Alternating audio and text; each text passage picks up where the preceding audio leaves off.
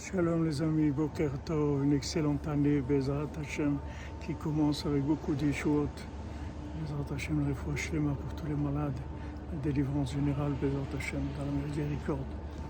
Rabbeinu dit que le Sahara, il veut nous tromper, il veut nous, croire, il veut nous faire croire que parce qu'on fait des bêtises, alors on est perdant.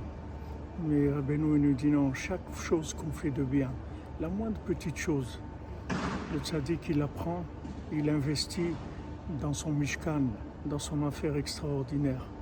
Et elle rapporte, elle rapporte énormément de choses. Et chaque petite chose qu'on fait, chaque petite chose, il la prend et ça devient quelque chose d'extraordinaire.